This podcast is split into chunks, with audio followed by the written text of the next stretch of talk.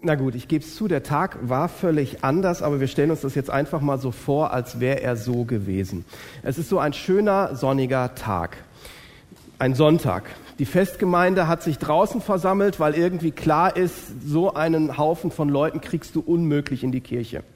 Alle sind gekommen, die Verwandten, die Nachbarn, die Schaulustigen und natürlich auch die, die immer da sind. Man kennt sich, man fällt sich in die Arme, der Bläserchor übt noch ein wenig und presst die letzten Töne durchs Blech. Im Hintergrund wird das Mitbringbuffet aufgebaut. Die Frikadellen werden gestapelt, die Schinkenröllchen angeordnet und die Sonne erwärmt liebevoll den westfälischen Kartoffelsalat. Ihr wisst schon, den mit besonders viel Mayo. Trotz der leichten Brise riecht es nach 4711. Die Älteren erinnern sich von uns. Offensichtlich bunkert hier jemand die Restbestände. Die Stimmung ist heiter erhellend. Schließlich ist das für die 72 ein ganz besonderer Tag. Die Eltern sind nervös, als ihre Jungs oder aber vielleicht lassen die Jungs sich das auch nicht so ansehen. Die machen ganz cool, die sitzen da. Das heute ist nämlich ihr Tag. Nach einigen Wochen der Nachfolge sollten sie jetzt losgehen in ein Praktikum, Sommerpraktikum nennen wir es einfach mal, auch wenn es ganz anders hieß. Das hört sich recht sachlich an, aber das musst du dir mal bildlich vorstellen. Da werden an einem Sonntag 36 Missionsteams ausgesandt. 36 Teams, die jetzt für einige Tage oder Wochen losgehen, um von Jesus und vom Reich Gottes zu erzählen. Wann hatten wir so etwas das letzte Mal? Was feiern wir, wenn ein Ehepaar sagt, wir gehen heute in die Mission? Und da sind es 36 Teams, die losgehen.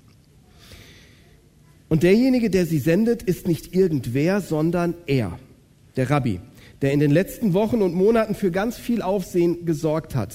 Es geht das Gerücht um, dass er sogar noch mehr ist als ein Rabbi, weil geahnt hat man das schon die ganze Zeit, aber jetzt ahnt man mehr und mehr, er könnte tatsächlich der Messias sein. Der, auf den das Volk so lange wartet. Und den muss man schließlich hören, oder? Und jetzt geht es los. Und wenn er das ist, der sie sendet, dann ist das, was jetzt kommt, ja viel mehr als ein ganz gewöhnliches Sommerpraktikum. Denn wenn der, der von Gott gesandt wurde, jetzt die anderen lossendet, dann ist es ja so, als würde er sagen, wie der Vater mich gesandt hat, so sende ich jetzt euch. Dann wäre dieses Sommerpraktikum jetzt was richtig Großes. Aber soweit sind wir jetzt noch nicht. Jetzt beginnt erst einmal der Gottesdienst. Der Bläserchor spielt ein paar Worte, dann die Lobpreiszeit, vielleicht ein Gebet oder was man auch immer in so einem Aussendungsgottesdienst an dieser Stelle tut. Ja, ich weiß, so hat es nie stattgefunden, aber was dann kommt, dieser Augenblick, was dann kommt, das hat wirklich so stattgefunden. Denn wir finden das in der Bibel. Ob es jetzt die Predigt ist, ob es jetzt noch die Worte mit auf den Weg sind, das steht hier nicht. Aber ich lese euch noch einmal diesen Abschnitt vor aus dem Lukasevangelium ab Kapitel 10, Vers 1. Danach bestimmte der Herr 72 andere Jünger und schickte sie zu zweit voraus in alle Städte und Ortschaften, die er später selber aufsuchen wollte. Er sagte zu ihnen, die Ernte ist groß und doch sind es nur wenige Arbeiter. Bittet deshalb den Herrn der Ernte, dass er Arbeiter auf sein Erntefeld schickt. Geht nun. Seht, ich sende euch wie Schafe mitten unter die Wölfe. Nehmt keinen Geldbeutel mit, keine Vorratstasche und keine Sandalen. Haltet euch unterwegs nicht mit langen Begrüßungen auf.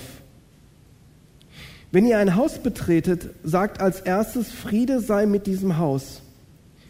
Wenn dort bereits jemand ist, bereit ist, den Frieden zu empfangen, den ihr bringt, wird der Frieden auf ihn bleiben. Wenn aber nicht, wird der Frieden zu euch zurückkehren. Ja, es hätte ja ein schöner, runder Tag werden können. Aber irgendwie die Predigt ist komisch. Jesus befriedigt mal wieder nicht unsere Sehnsucht nach Harmonie und schönen runden Worten, sondern das, was er sagt, ist unglaublich eckig und kantig, wenn wir genau hinschauen. Und trotzdem ist es sehr wichtig, was er sagt. Und es ist auch sehr wichtig für uns und jetzt nicht nur für diese 72 Jünger damals, weil wir auch immer wieder mal diese Erinnerung daran brauchen, wozu sind wir eigentlich unterwegs? Oder warum sind wir unterwegs? An vielen Stellen diskutieren wir darüber, was wir tun, welche Programme wir haben. Wir diskutieren manchmal darüber, wie wir sie tun, aber warum sind wir eigentlich unterwegs und zu wem sind wir gesandt? Manchmal vergessen wir das und das ist nicht gut, weil wenn wir das aus dem Blick verlieren, dann werden wir irgendwann an Kraft verlieren. Und deswegen diese Erinnerung auch heute Morgen an uns. Und zunächst einmal ist da eine recht ernüchternde Bestandsaufnahme. Wir sind immer noch zu wenig. Also wenn ich jetzt hier stehe oder wenn ich an diese 72 Jünger denke, von damals zu sagen, wir sind immer noch zu wenig, schade. Eigentlich hätte ich gedacht, es müsste doch ausreichen. Aber Jesus sagt, bittet als erstes den Herrn der Ernte darum, dass er mehr Arbeiter in dieses Erntefeld schickt. Also mal mit meinen eigenen Worten sagt Jesus, es gibt unglaublich viel zu tun, weil wir heute in einer Zeit leben, in der die Menschen bereit sind zu hören. Weil wir heute in einer Zeit leben, in der es wichtig ist, ihnen eine Botschaft zu geben, die sie vielleicht so noch nie gehört haben.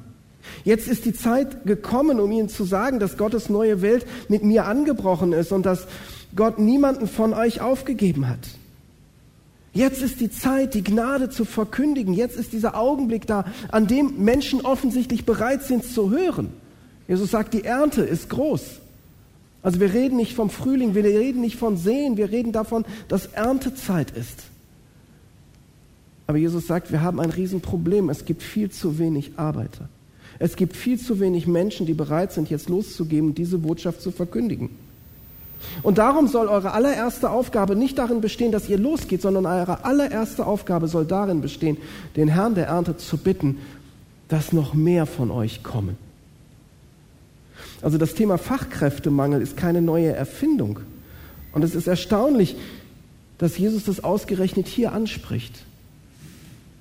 Also warum nimmt er uns mit hinein in dieses Problem?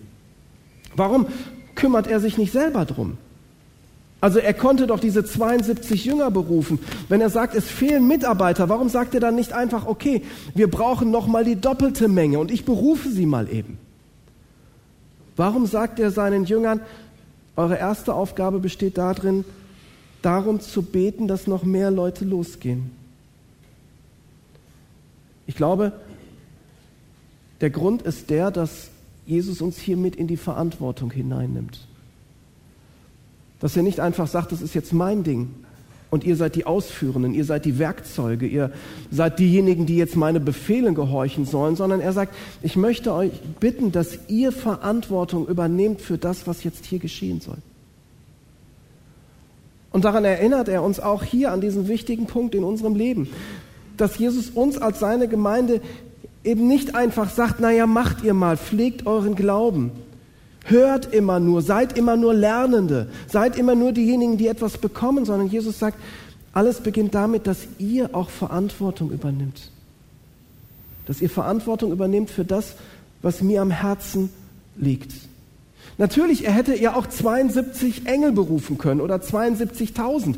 Mal ganz ehrlich, die hätten wahrscheinlich effektiver gearbeitet.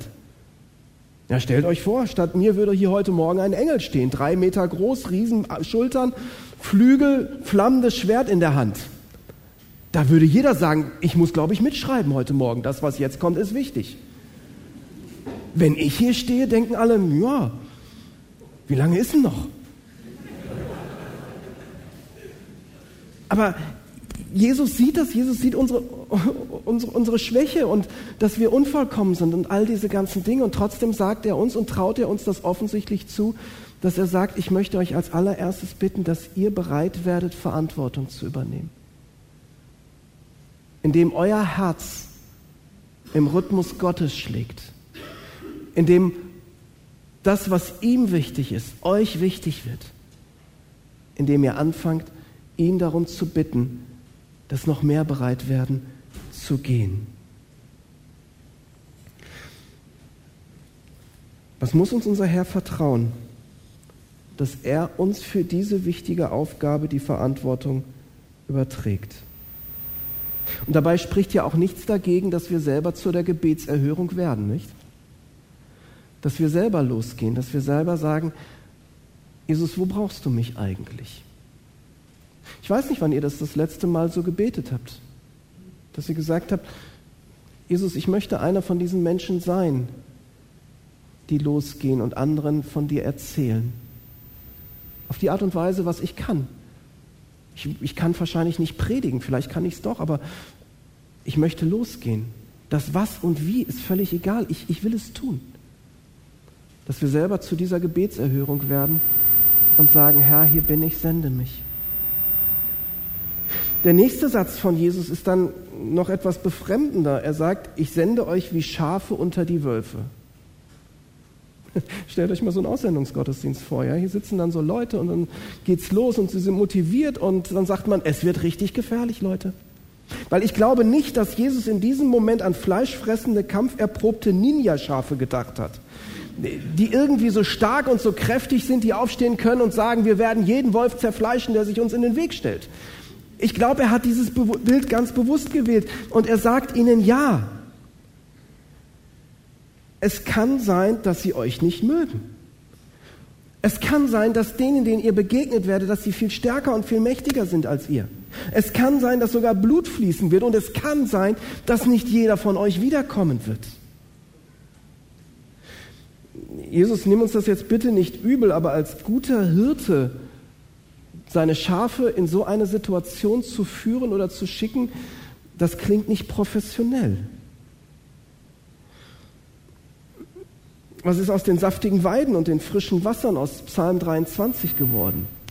Das klang irgendwie besser, dass du uns dahin führen willst. Wenn das dein Programm ist, dann darfst du dich auch über den Fachkräftemangel nicht wundern. Dann darfst du dich nicht wundern, dass viele nicht bereit sind zu gehen, oder? Wenn du der gute Hirte bist und wenn wir deine Schafe sind, dann sollten wir doch möglichst viel Abstand zu den Wölfen halten, oder? Dann sollten wir uns vielleicht stabile Ställe bauen. Irgendwie schöne Ställe und uns vor der Welt da draußen schützen. Je größer der Abstand zu ihnen ist, umso sicherer sind wir dann doch. Und ist das nicht das, was wir in den letzten 150 Jahren an vielen Stellen immer wieder geschafft haben? Dass wir Ställe gebaut haben und sie unsere Gemeinden und unsere Häuser und Kirchen genannt haben? Ich weiß nicht, wie es bei euch war, aber ich bin tatsächlich in einer Welt aufgewachsen, in der meiner Gemeinde unsichtbare Plakate hingen. Und auf diesen unsichtbaren Plakaten stand immer wieder drauf, hab nicht lieb die Welt. Geh nicht in den Fußballverein, ja? Hab nicht, hab möglichst keine Freunde, die keine Christen sind, weil das ist gefährlich. Überleg dir sehr genau, wo du hingehst und am besten verbringst du deine Zeit in der Gemeinde mit anderen Christen. Denn es könnte passieren, dass du dich mit dem Lebensstil der anderen infizierst, dass du das, was sie tun, viel schöner und viel attraktiver findest. Und dann kommst du am Ende freitags nicht mehr zum Jugendkreis. Und dann sitzen wir nicht mehr zusammen bei dänischen Butterkeksen und rotem Tee. Bleib weg von der bösen Welt. Ist es nicht das, was man uns über Jahre beigebracht hat? Ist die Gemeinschaftsbewegung nicht stark darin gewesen, Zäune aufzubauen und sich zu distanzieren von allem Möglichen, weil wir ein möglichst heiliges Leben führen wollten? Denn wir wussten, die Wölfe lauern ja schließlich überall und sie werden uns fressen. Und Jesus sagt, wisst ihr was? Ich schicke euch genau dorthin, weil dort euer Platz ist. Es war ja bei ihm auch nicht unbedingt anders. Ne? Er, ist ja, er ist ja auch in eine Welt hineingekommen, die ihn gar nicht wollte. Es war sein Eigentum, schreibt Johannes, aber die Seinen nahmen ihn nicht auf. Er hat genau das Gleiche erlebt. Und warum tut er sich das an und warum will er, dass wir uns das antun? Weil es um die Wölfe geht. Weil es um die geht, die ihn nicht kennen, weil es um die geht, die an vielen Stellen orientierungslos sind. Weil es um die geht, die vielleicht im Leben alles haben und an irgendeiner Stelle feststellen, was bringt mir das alles? Was habe ich denn davon? Ich habe mal eine Frau kennengelernt, eine junge Studentin in meiner Hamburger Zeit noch, die hat alles studiert, was man sich vorstellen kann. Ich habe noch nie so eine intelligente Frau gelernt. Die war zehn Jahre jünger als ich und 40 Jahre intellektuell weiter. Es ist unglaublich. Und sie sagt, ich habe den Hinduismus studiert, ich habe den Islam studiert, Ich habe sämtliche Philosophen durch, und das hatte sie wirklich, die hat mir Texte geliefert, da kannte ich jedes Wort, aber ich habe nicht verstanden, was da drin stand. Es war unglaublich. Und sie stand vor mir und hat gesagt, weißt du, letzten Endes in meinem Leben, ich bin leer. Und jetzt will ich es mal mit Gott versuchen.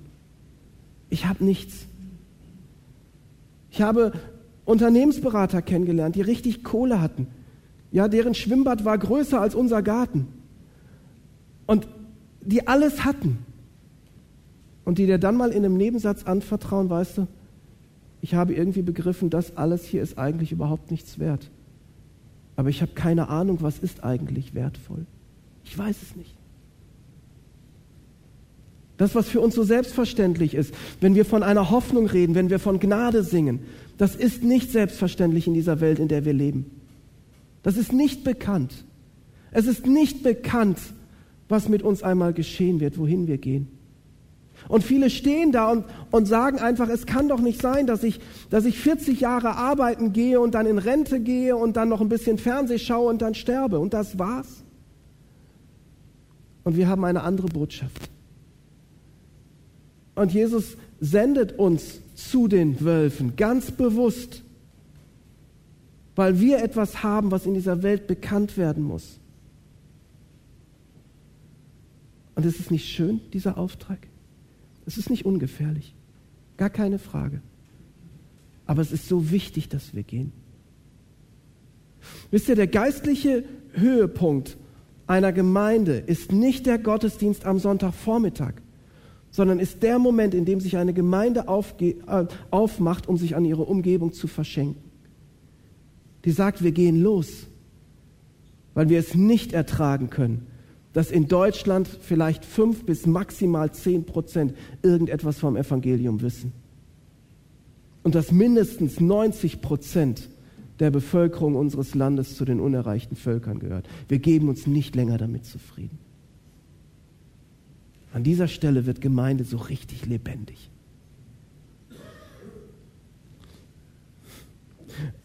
Und dann sagt Jesus weiter, Nehmt keinen Geldbeutel mit, keine Vorratstaschen und auch keine Sandalen.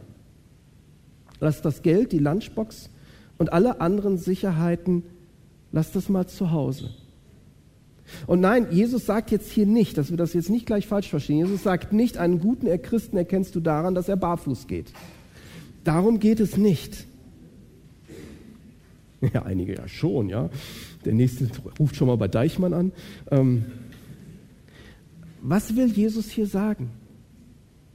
Er will sagen, Leute, belastet euch nicht mit unnötigem Gepäck und bleibt gleichzeitig von mir abhängig.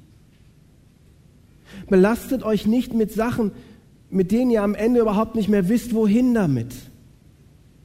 Klar, so, so eine zweite Jacke mitzunehmen, Pulli einzupacken oder all diese ganzen Dinge, das ist die eine Sache. Aber schaut mal, was wir in den letzten Jahren und Jahrzehnten teilweise in unseren Gemeinden gemacht haben. Ich habe mir an vielen Stellen, habe ich mir mal so Gemeindechroniken durchgelesen, noch nicht im EGHN, aber in einem anderen Gemeinschaftsverband. Ich weiß nicht, ob es im EGHN gleich ist, aber ich habe viele Chroniken von Gemeinden gelesen, die ganz ähnlich verliefen die gesagt haben, da war ein unglaublicher Aufbruch. Wir waren eine Gemeinde, der es wichtig war, loszugehen und das Evangelium zu verkündigen. Dann hat man erzählt von dem Schullehrer, der irgendwo die Kinder um sich gesammelt hat und daraus ist eine Gemeinde entstanden oder was auch immer. Oder wir trafen uns in den Wohnzimmern und dann wurden wir immer mehr, weil Leute mit dem Evangelium erreicht wurden. Und darüber schreiben sie. Und das ist eine Geschichte, die vielleicht zehn Jahre lang ging. Und dann sagen sie, und dann fingen wir an zu bauen. Und die nächsten anderthalb Seiten liest man die Details vom Bau. Wie das Haus gebaut wurde und wer wo was gemacht wurde. Das nimmt schon mehr Platz ein als das, was vorher war. Und dann liest man manchmal nur noch so zwei, drei Seiten und seit 30, 40 Jahren sind wir nun im Hause unseres Herrn versammelt jeden Sonntag und feiern fröhlich Gottesdienste. Und was passiert oft? Wie viel Zeit verbringen wir mit den Fragen, wer putzt, wie viel Zeit verbringen wir mit den Fragen, wie schaffen wir es, unsere Dienstpläne zu füllen? Wie viel Zeit verbringen wir mit den Fragen nach den finanziellen Möglichkeiten, die wir haben? Wie viel Zeit verbringen wir mit unserem Gepäck? Versteht mich richtig. Ich sage nicht und ich glaube auch nicht, dass Jesus das sagt, verbrennt eure Häuser. Aber wir merken es, wie schnell es passieren kann, dass wir doch unseren Pulli einpacken, dass wir doch unser drittes, viertes, zehntes Paar Schuhe einpacken. Dass wir uns an vielen Stellen belasten in unseren Gemeinden und eigentlich gar nicht mehr dafür frei sind, uns wirklich diesem Weg zuzuwenden, den Jesus uns sagt dass wir auch gar nicht mehr abhängig sind von ihm. Mir hat einmal ein Gemeindekassierer gesagt, nach einem Beratungsprozess, er hat gesagt, Stefan, ich habe verstanden, was der Heilige Geist von uns als Gemeinde möchte, aber wir können uns das nicht leisten. Wir haben das Geld nicht. Merkt ihr, und das ist, das ist ein Denken, was ja ganz tief in uns drin ist. Ja, wenn, wenn, wenn es jetzt heißt, wir wollen was Missionarisches auf die Beine stellen, weil wir genau festgestellt haben, Jesus schickt uns diesen Weg. Wir wollen etwas Neues anfangen. Wie schnell sind wir bei diesen Fragen, ja, was machen wir mit dem Haus, was machen wir mit unserem Geld, haben wir die Ressourcen? Haben wir denn überhaupt die Mittel? Haben wir Konzepte? Haben wir genug Mitarbeiter? Was ist alles in unserem Gepäck drin? Und wir fokussieren uns ausschließlich auf unsere Möglichkeiten, auf das, was wir mit uns herumtragen. Und Jesus erinnert uns hier dran, dass er sagt, es ist nicht so gut, wenn ihr so viel mit euch herumtragt. Es ist nicht so gut, wenn ihr nach euren eigenen Mitteln immer fragt, weil ihr euch dann immer auch abhängig macht. Denn wie oft passiert es doch, wenn du irgendwie spürst, Jesus legt dir da etwas vor die Füße.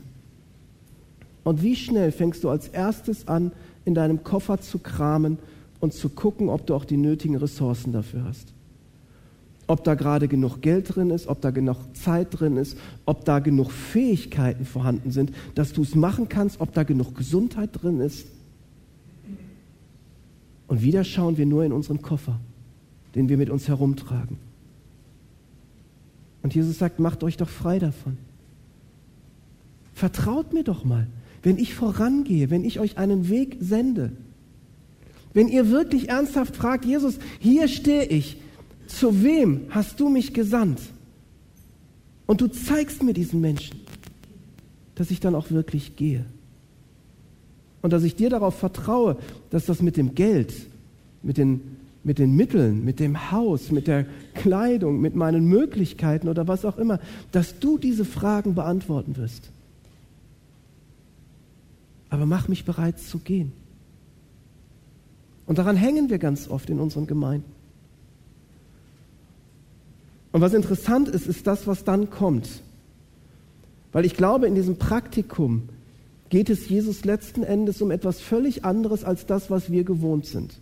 Wenn wir ein Praktikum machen, dann geht es ja in der Regel darum, dass das, was wir bisher so an Fertigkeiten irgendwie erlernt haben, dass wir es jetzt mal anwenden, dass wir mal so die ersten Gehversuche machen, dass wir mal so ein bisschen ausprobieren, stimmen unsere Konzepte, funktioniert das, was wir irgendwo in den Lehrbüchern gelehrt haben, haben wir die Fähigkeiten, verfüge ich über die nötige körperliche Kraft, um das überhaupt zu erledigen? Schaffe ich das? Ich habe mal ein Praktikum bei Karstadt gemacht, so als Neunklässler, und musste irgendwie acht Stunden lang still in der Abteilung rumstehen. Also, weil das war Haushaltswarenabteilung in irgendeinem kleinen Ort. Die Filiale ist seit Jahrzehnten dicht, ja. Da ist nie was passiert. Ich musste acht Stunden halbwegs stillstehen, nachdem wir eine halbe Stunde vorher Material ausgeräumt haben. Da musst du körperlich fit sein. Ja, zumindest seine Füße. Du hast hinterher, ist egal. Ähm, aber darum geht es ja ganz oft in diesen Praktika, die wir machen, ja? Passen meine Fähigkeiten zu den Aufgaben?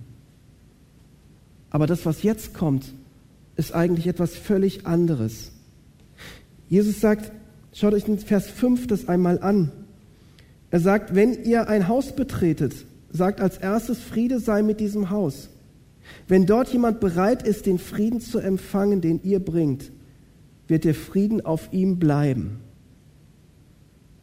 Wenn dort jemand bereit ist, den Frieden zu empfangen, die wörtliche Übersetzung gefällt mir persönlich viel besser. Dort heißt es, wenn dort ein Sohn des Friedens wohnt.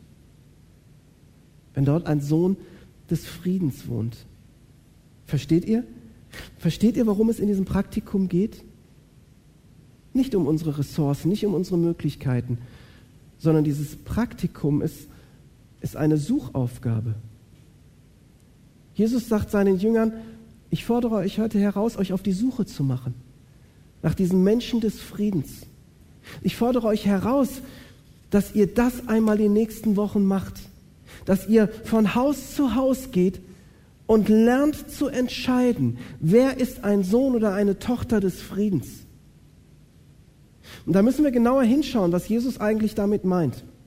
Aus unseren theologischen Forschungen wissen wir ja, dass niemand von sich heraus so ein Sohn des Friedens sein kann. Die Sünde hat uns zu Menschen gemacht, die das nicht wollen. Wir wollen gegen Gott rebellieren. Wir wollen es nicht akzeptieren, dass es einen Gott gibt. Wir ignorieren, wir lachen über ihn. Wir sind Wölfe von Natur aus, aber keine Söhne und Töchter des Friedens. Eine Tochter oder ein Sohn des Friedens ist jemand, an dem Gott schon längst am Werk ist. Es ist jemand, an dem Gott auf irgendeine Art und Weise bereits gearbeitet hat, die die offen sind für das Evangelium. Und damit sagt Jesus seinen Jüngern, macht euch auf zu den Menschen, mit denen ich schon längst arbeite. Sucht sie und klingt euch dort in diese Arbeit mit ein. Sucht die Menschen, die bereits offen sind, sich mit mir auseinanderzusetzen, die Fragen haben, die vielleicht auch an irgendeiner Stelle enttäuscht von mir sind, aber mit denen ich in irgendeiner Weise jetzt bereits rede. Und darum geht es in diesem Praktikum und darum auch um das, was für uns heute ganz wichtig ist. Dass wir lernen, die Spuren Gottes im Leben von Menschen zu entdecken und dort weitermachen. Statt dass wir uns auf unsere eigenen Ressourcen verlassen, sollen wir entdecken, wo er schon längst am Werk ist und uns dort einklinken. Das heißt, es geht nicht darum, dass wir als Gemeinde möglichst viel Wind machen, sondern dass wir lernen, im Wind Gottes zu segeln. Dass wir nicht kraftstorzend sagen, jetzt krempeln wir Kassel um, sondern dass wir ganz schlicht und ergreifend beten, Jesus, bitte zeige uns, wo du gerade Menschen und Herzen bewegst, damit wir uns dort einbringen können. Und wenn wir einmal die Geschichte der Gemeinschaftsbewegung uns anschauen, werden wir entdecken, dass unsere Väter und Mütter an vielen Stellen genauso gearbeitet haben. Ich war vor einigen Wochen bei Benjamin Römer in Katzenellenbogen und Benjamin ist dort unser Pastor und er hat mir die Geschichte von seiner Gemeinde erzählt. Es gab dort eine Frau, die offensichtlich so eine Frau des Friedens war. Eine Tochter des Friedens war. Die war irgendwann zu Kur und hat in wenigen Gesprächen mit dem Kurpfarrer eine Entscheidung für Jesus getroffen, obwohl sie vorher nichts mit dem Glauben am Hut hatte. Und dann ist sie nach Hause gegangen und ihr Mann hatte zwei Dinge. Der hatte erstens die Kneipe im Ort und zweitens ein großes Alkoholproblem. Und die Frau hat ihm davon erzählt von Jesus. Und offensichtlich war er auch ein Sohn des Friedens, denn innerhalb kürzester Zeit hat er eine Entscheidung für Jesus getroffen. Das war kein langer Kampf. Und er hat die Kneipe dicht gemacht, den Sprit in den Fluss geschüttet und diese frei gewordenen Räume als Gemeinschaftsraum umfunktioniert. Und die Leute eingeladen, damit sie hinkommen und von Jesus hören. Und so ist die Gemeinde dort entstanden. Weil ein Pfarrer in einer Kur so eine Tochter des Friedens getroffen hat. Und darum geht es. Nicht viel Wind machen, nicht viel Kraft aufwenden, sondern genau hinzuhören, Jesus, wo sind die Menschen, mit denen du schon lange arbeitest? Und vielleicht ist dieser Blick für uns ganz neu auch wieder wichtig, wenn wir darüber nachdenken, wie wir in Zukunft miteinander unterwegs sind zu den Menschen, die wir für Jesus erreichen wollen. Dass wir eben nicht fragen, wie setzen wir unsere Werkzeuge und Methoden am geschicktesten ein, um möglichst Menschen zu überzeugen oder zu gewinnen? Was sind die Argumente, mit denen wir ihre Gegenargumente irgendwie aushebeln können oder sonst irgendetwas? Wie überzeugen wir sie? Wie ein Vertreter, der uns irgendetwas verkaufen will, was wir eigentlich gar nicht möchten. Es geht nicht um Verkaufsverhandlungen, sondern dass wir sagen, Jesus, Wir brauchen einen Blick für die Söhne und Töchter des Friedens. Wie können wir 2019 wieder den Herzschlag entdecken, mit dem unsere Mütter und Väter unterwegs waren, um heute auf ganz neuen Wegen wieder mit den Menschen zu reden, mit denen Jesus schon lange im Gespräch ist? Dass wir einfach uns einklinken in dieses Gespräch. Wo sind diese Söhne und Töchter? Und das klingt vielleicht so ein bisschen altbacken jetzt, aber ich möchte dich einfach fragen, bist du bereit zu gehen? Zu sagen, hier bin ich Herr, sende mich. Weil es gibt zu wenige, die gehen. Und deswegen ist es wichtig, dass wir uns diese Frage stellen. Bin ich bereit? Und wer sind diese Menschen, zu denen Jesus mich schickt? Und wie kann meine Gemeinde mich dabei unterstützen? Und zu sagen, hier bin ich Herr, sende mich. Ich bete. Herr Jesus Christus, du hast ein unglaubliches Vertrauen in uns, dass du uns da einfach mitmachen lässt, dass du möchtest, dass wir diese wertvolle, lebenswichtige Aufgabe mit übernehmen. Und Jesus, wir sitzen hier und wir stehen hier und wir möchten dir auch bekennen, dass wir das manchmal wirklich aus dem Blick verloren haben dass wir uns an manchen Stellen viel zu schnell um uns selber drehen und selbstzufrieden sind in unserer geistlichen Blase. Dass wir uns so mit anderen Aufgaben zugeschüttet haben, die alle wichtig sind. Dass wir oft vergessen, das zu tun, was dir so wichtig ist. Jesus, und wir möchten dich bekannt machen, weil wir glauben, dass es nichts Besseres geben kann, als dass ein Mensch dich kennenlernt. Und wir möchten dich bitten, dass du uns den Mut gibst, dass wir Ballast abschütten, den wir einfach nicht mehr brauchen, dass wir frei werden, dass wir gerne gehen, auch wenn wir wissen, dass dieser Weg gefährlich ist. Ja, und da, wo wir uns an unseren Stühlen festkrallen, da fang mit uns an. Schütte deine Liebe ganz neu in unsere Herzen aus, damit wir fühlen und verstehen, wie wertvoll es ist, loszugehen. Danke, dass du der gute Hirte bist. Und danke, dass du mitgehst und schon längst dort bist. Amen.